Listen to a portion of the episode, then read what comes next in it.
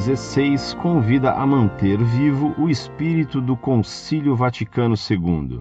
Carta enviada em novembro de 2005 por um consulente de Itapetinga, Bahia, de religião católica, escolaridade superior concluído, profissão militar. Caro doutor Orlando Fedeli, o que dizer das notícias e palavras do Santo Padre transcritas abaixo sobre o Concílio Vaticano II? Como duvidar da autoridade do concílio? Atenciosamente. Comentário sobre a notícia abaixo. Abre aspas. Papa convida a manter vivo o espírito do Concílio Vaticano II, ao recordar os 40 anos de seu encerramento. Cidade do Vaticano, domingo, 30 de outubro de 2005. Fonte zenit.org. Abre aspas. Ao recordar os 40 anos de encerramento do Concílio Vaticano II, Bento XVI pediu este domingo aos mais de um bilhão de católicos do mundo que mantenham vivo o espírito do concílio. Segundo o Papa, a herança daquela Assembleia Ecumênica é decisiva para contribuir a instaurar no mundo essa fraternidade universal que responde à vontade de Deus sobre o homem, criado à imagem de Deus. O Santo Padre, junto a toda a Igreja, está se preparando para celebrar, em 8 de dezembro, as quatro décadas do encerramento do concílio, acontecimento que havia começado três anos antes por convocação do Papa João XXIII. Escutavam o Papa, que falava desde seu apartamento, milhares de peregrinos que enchiam o espaço abraçado pelas colunas de Bernini, acariciados por um estupendo sol. Em sua intervenção por ocasião do Ângelus, quis centrar-se em duas heranças decisivas deixadas por aquele acontecimento que mudaria a vida da Igreja e, em parte, a da humanidade. A importância atribuída à educação e à promoção da liberdade religiosa. Mencionando a declaração Gravissimum Educationis, firmada pelo Papa Paulo VI e os padres conciliares, recordou que o concílio atribuiu uma máxima importância a esta tarefa, tanto para a vida do homem como para o progresso social. Também hoje, na época da comunicação global, a comunidade eclesial experimenta a importância de um sistema educativo que reconheça a primazia do homem como pessoa aberta à verdade e ao bem, constatou. Segundo aqueles ensinamentos magistrais, seguiu declarando: aspas, os primeiros e principais educadores são os pais, ajudados, segundo o princípio de subsidiariedade, pela sociedade civil. Fecha aspas.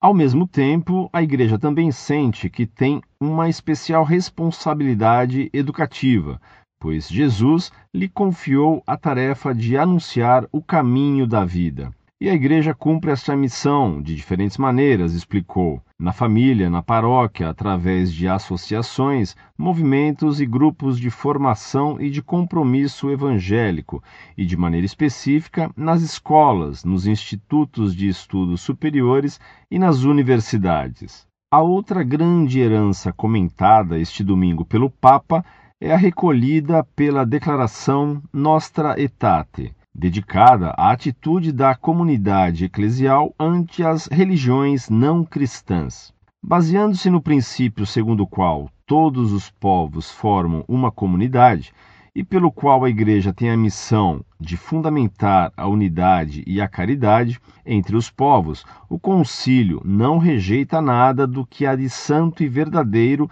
nas demais religiões e anuncia a todos Cristo, caminho, verdade e vida, em quem os homens encontram a plenitude da vida religiosa, explicou. Deste modo, seguiu declarando, o Vaticano II propôs algumas verdades fundamentais, como o vínculo especial que une os cristãos com os judeus, sua estima pelos muçulmanos e pelos seguidores das demais religiões, e confirmou o espírito de fraternidade universal que proíbe toda discriminação ou perseguição religiosa. O Papa concluiu convidando os cristãos a voltar a ler estes documentos conciliares e a rezar para que se mantenha vivo o espírito do Vaticano II. Fim da notícia. Muito prezado, salve Maria.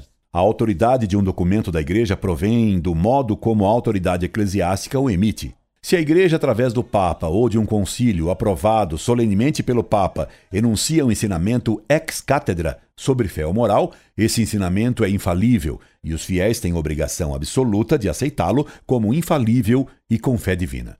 Se não aceitam, estarão excomungados por heresia. Se a Igreja ensina algo que ela sempre ensinou sobre fé ou moral para todos os fiéis, mesmo que seja em seu magistério ordinário, também esse ensinamento é infalível e deve ser aceito como fé divina. Se o ensinamento do magistério ordinário é apresentado não de modo infalível, mas como doutrina praticamente certa ou certa, deve-se dar a ele uma fé eclesiástica. Mas o ensinamento é apenas pastoral. Diferente do magistério ordinário, então, ele não é obrigatório. O chamado ensinamento pastoral, assumido pelo Vaticano II, não foi dogmático. O próprio Papa Paulo VI declarou isso. O ensinamento pastoral do Concílio Vaticano II foi proposto e não imposto. Por isso, ele não pertence ao magistério ordinário, mesmo falível, porque é um ensinamento meramente proposto pastoralmente. Ora, quando um mestre propõe algo, mas não o impõe, esse ensinamento não é certo e não exige adesão alguma. Se um professor ensina que o quadrado da hipotenusa é igual à soma dos quadrados dos catetos, ele impõe isso aos alunos como verdade e os alunos não têm liberdade para recusar essa verdade. Mas se o professor propõe apenas algo, como uma sugestão ou um conselho, nenhum aluno está obrigado a aceitar isso. Você me manda um simples discurso de Bento XVI e pensa que ele é dogmático. Isso é um absurdo. O Papa, quando discursa, só afirma algo infalivelmente quando expressamente diz que seu pronunciamento nesse discurso implica um ensinamento infalível. Ora, Bento XVI não declarou de modo nenhum que nesse discurso ele falava infalivelmente. E como nesse discurso ele disse coisas que contrariam o que sempre foi ensinado pela Igreja, esse discurso não exige dos fiéis adesão com fé divina e nem mesmo eclesiástica. O fiel é livre de aceitar ou não esse discurso respeitando, é claro, o Papa, mas fica livre de respeitosamente discordar do que ele disse num simples discurso. Por exemplo, no discurso de Bento XVI que você me manda, ele diz que a Igreja quer contribuir a instaurar no mundo essa fraternidade universal. Contribuir é livre. E a fraternidade universal não pode existir sem que todos aceitem a filiação do mesmo Pai, só existe fraternidade entre os filhos de Deus, uma fraternidade universal de todos os homens, sem que todos aceitem a Deus como Pai, é impossível. É a maçonaria que deseja a fraternidade universal sem admitir Deus como Pai. Outro exemplo: a Igreja sempre condenou a liberdade de religião. Ora, se no Concílio Vaticano II se defendeu a liberdade de religião, isso vai contra o magistério da Igreja, quer contra o magistério ex-cátedra infalível, quer contra o magistério ordinário infalível, porque sempre, mesmo no magistério ordinário, a Igreja sempre condenou a liberdade de religião. Logo, a defesa da liberdade de religião é proposta errada do Vaticano II e não se deve e nem se pode aceitá-la.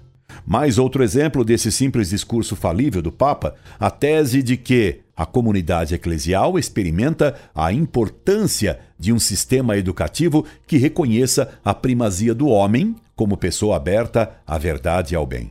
Contraria o que a Igreja sempre ensinou, que a educação tem como primeiro objetivo conduzir o homem a Deus. Só Deus tem a primazia na educação.